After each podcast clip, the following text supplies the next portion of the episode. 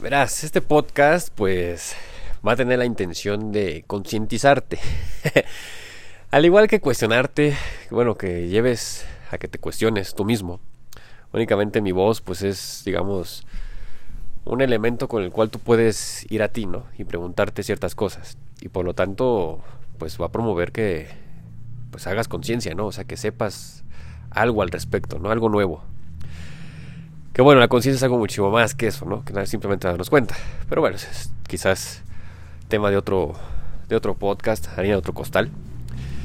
En fin, justamente estos días he estado pues un tanto conmovido, tanto pues desilusionado, inclusive hasta bajoneado.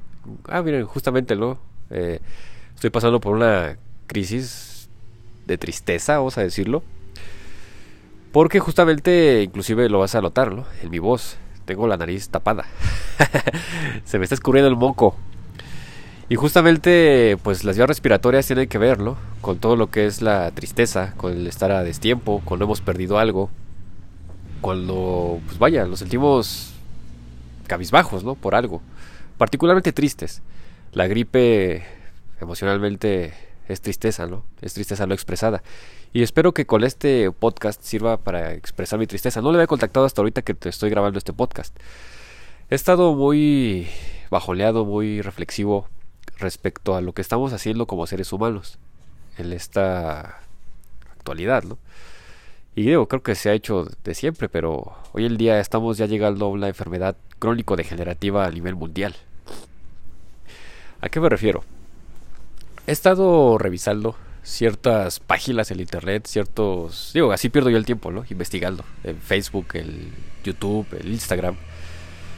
He estado muy de cerca bueno, acerca del tema. Estamos muy cerca del tema de comprar zapatos.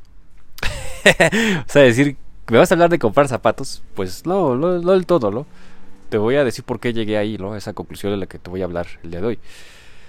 Son los zapatos que son muy ligeros. La suela que tiene él es muy, muy delgada.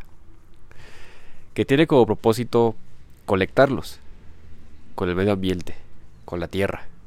Para que podamos seguir nutriéndonos del campo electromagnético de la tierra. Podamos ser conscientes de dónde pisamos. Sí, con eso se siente todo. Siente las piedritas, siente los vidrios. Un clavo y se te encaja, ¿no? ¿A qué te lleva? A que estés más atento a tus dilábicas, ¿no?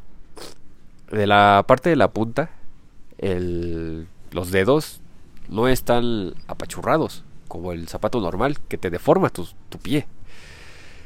Entonces, en estas publicaciones, pues que he visto de estos zapatos, la marca se llama Vivo Barefoot.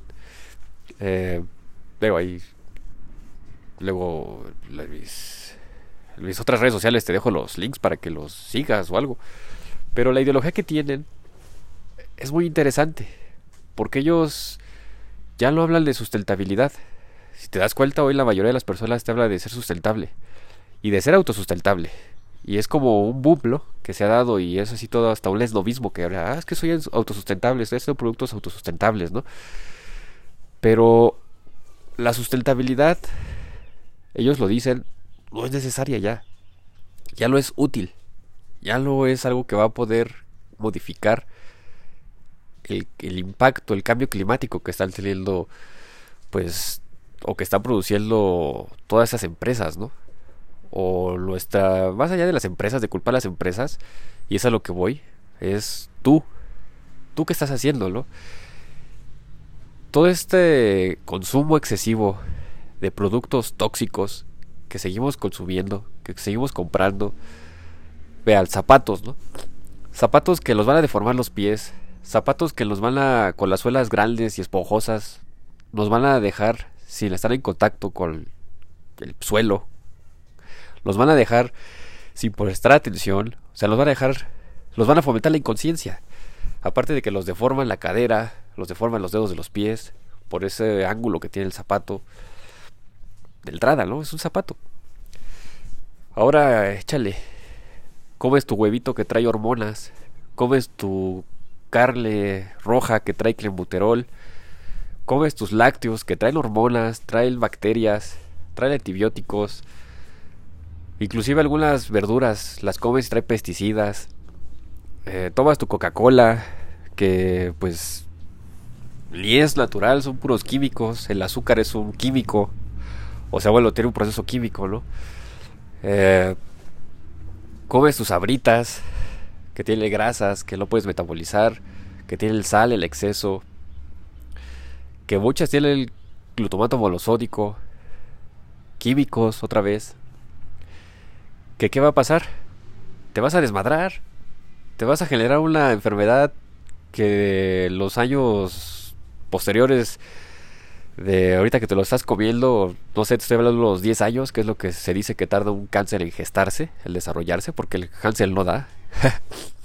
el cáncer no da, el cáncer se se gesta. Tú te lo vas creando con esos productos. O sea, en los 10 años ya vas a tener una enfermedad degenerativa. Y no nada más eso. Si lo tu entorno va a estar contaminado excesivamente con todos los productos que tú te metiste. Justamente el día de ayer vi la publicación en lo que es el, Facebook acerca de lo que es la presa Madid. Es una presa que está aquí por mi casa, ¿no? Bueno, relativamente cerca. Colecta Atizapán, colecta Cotitlán Izcalli, colecta Naucalpan, parece. Y esa presa abastece de agua a lo que es Atizapán, Naucalpan, Cotitlán Y estaba pensando llevar agua de aquí de esa presa, bueno, no aquí, sino de esa presa, de la presa Madrid, llevarla a la Ciudad de México. Se empezaron a hacer investigaciones y se dieron cuenta que los peces están muriendo. Que los peces están ahí flotando, ¿no? Como cadáveres. Bueno, son cadáveres, ¿no? y empezaron a hacer investigaciones de por qué.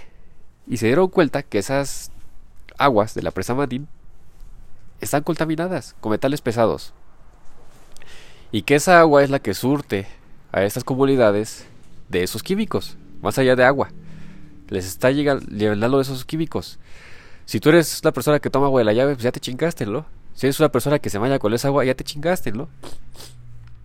Es una realidad muy dura.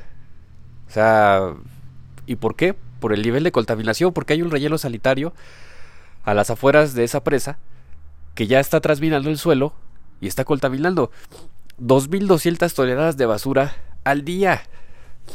Imagínense lo que es eso. 2.200 toneladas de basura. ¿De qué? De los productos que nosotros estamos consumiendo según para alimentarnos. Y que en realidad pues es para dañarnos, para causarnos esas enfermedades. Y de paso, vean, estamos acabando con los ríos, con las presas, con los bosques. Le estamos dando en su madre. Hablando de madres, la madre naturaleza, la naturaleza, ¿qué te da? Pregúntatelo. Es una pregunta que yo he estado haciendo a mis alumnos ahora, ¿no? Hoy en día. Porque justamente esto, esta página que les hablo de los zapatos, dice eso. Ya no, ya no es necesaria la sustentabilidad, ya es necesario regenerar. Mamamos y damos de topes, o queremos mamar y dar de topes, ¿no? Queremos mamar, mamar. O sea, que la naturaleza nos esté dando, dando, dando. ¿Qué te da? Te da alimento, te da vida, te da aire, te da sol, te da tierra, te da agua, te da alimentos. Vives gracias a la naturaleza. ¿Tú qué le das? ¿Qué le regresas? Pura basura, pura contaminación, pura porquería. ¿Por qué? Porque estás inmerso en las dinámicas sociales estás inmerso en esas dinámicas de únicamente comprar cosas y mostrarte un narcisismo, ¿no? De la imagen de yo puedo comprar esto, yo soy así. Pura chingadera, ¿no? Que va a valer para pura caca. Que te va a llenar tu vida de puras toxinas y luego vas a estar deprimido porque no sabes ni quién eres, ¿no? El punto es regresa a ser humano. Agradece lo que te da la naturaleza y regrésale algo. En mi caso, por ejemplo, yo le regreso composta, ¿no? O sea, le quito fruta, ¿no? Por así decirlo. Ella, la doctora, me da fruta, verduras. Yo esa basura no la tiro al camión porque el camión ni la, ni la va a separar. La entierro aquí o aquí mismo se la doy a las ovejas, ¿no? El del ovejero que viene a visitarme. Le doy esa composta o ese desperdicio orgánico. Que bueno, no es desperdicio, ¿no? Ese residuo orgánico. Las ovejas se lo comen, las ovejas defecan el pasto, defecan eso que les doy y el pasto crece hermoso, ¿no? Sabían cómo la, la oveja le, le quita y le da, ¿no? A la naturaleza. Digo, es un pequeño ejemplo de lo que yo le doy a la naturaleza. El proyecto de los sábados, ¿no? Las clases que tengo aquí de los sábados eh, de manera alterna, no institucional, con los, las gentes que yo trabajo, es lo que le doy a la naturaleza, ¿no? Le doy seres humanos un poco más conscientes. Este podcast que estoy haciendo es con la intención de regresarle a un ser humano, a la naturaleza, ¿no? Un ser humano que sea capaz de pensar un poquito más, de ser más consciente y que de igual manera se cuestione y trate de cambiar esas dinámicas. Que no coma productos únicamente por el antojo, sino que los coma porque realmente le hacen un beneficio. Y si él se hace un beneficio, forzosamente le va a hacer un beneficio a la naturaleza. Entonces, lo que voy es, la sustentabilidad ya no es una opción. Ya no es necesario ser sustentable, ¿no? Para poder vivir mejor. Tenemos que regenerar, como esa página de internet lo dice, ¿no? Tenemos que regenerar nuestro entorno, regenerarnos a nosotros mismos. Esto del proyecto que tengo, pues abarca lo que es la medicina biológica, ¿no? Terapias alternativas aplicadas a nuestra salud. Pues no basta con prevenir, ¿no? No es una medicina preventiva. Yo hago medicina regenerativa. Muchos maestros eh, de aquí de mi pareja que dicen, no, es que esas enfermedades ya son controladas. Ya no se puede regenerar, ya no puede hacer nada. Simplemente habla la ignorancia, ¿no? Con la medicina alternativa se puede regenerar muchísimas cosas. He visto casos en los que nació un niño, una niña, un bebé, sin ano. Y con medicina, con tratamiento eh, alterno, bueno, alternativo, se le hizo un ano. Vi, conviví con un niño que tenía síndrome de Down.